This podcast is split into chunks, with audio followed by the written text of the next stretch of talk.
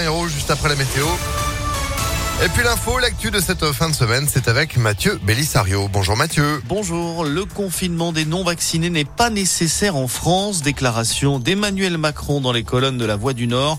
Pour le chef de l'État, pas question pour le moment de suivre l'exemple de l'Autriche, même si la situation dans l'Hexagone reste inquiétante.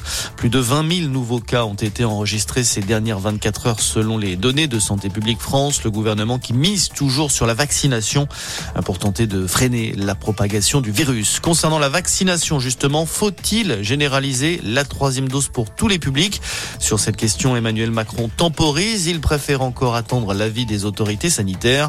Le chef de l'État qui est en déplacement à partir d'aujourd'hui dans les Hauts-de-France, une tournée de quatre jours qui commencera cet après-midi par une rencontre avec des médecins, des internes et des patients dans une maison de santé. Dans l'actualité également, ce coup de théâtre dans le dossier Ascoval, il n'y aura finalement pas de délocalisation de la production pour la Syrie nordiste de Saint-Saulve. Le nouveau propriétaire allemand a renoncé à son projet après une réunion au ministère de l'Industrie. Il avait évoqué la possibilité de transférer 40% de la production outre-Rhin dans plusieurs usines à charbon, ce qui avait provoqué la colère des syndicats de l'entreprise et d'une grande partie de la classe politique. Joe Biden envisage un boycott diplomatique des Jeux Olympiques d'hiver à Pékin en février prochain, une prise de position du président américain qui souhaite officiellement protester contre les violations des droits de l'homme en Chine.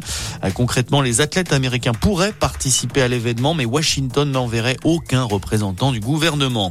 Un premier vol de rapatriement pour des migrants bloqués à la frontière entre la Pologne et la Biélorussie. L'avion est parti de la capitale biélorusse direction l'Irak avec à son bord un peu plus de 400 personnes.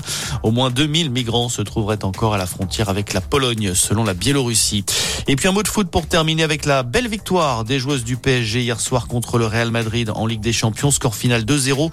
Les Parisiennes se pour les quarts de finale de la compétition. Voilà pour l'actualité. Très bonne matinée à tous. Merci beaucoup. Prochain rendez-vous avec l'info, ce sera avec Sandrine Ollier à 6h30. Restez informés en attendant impactfm.fr. 6h03, c'est la météo.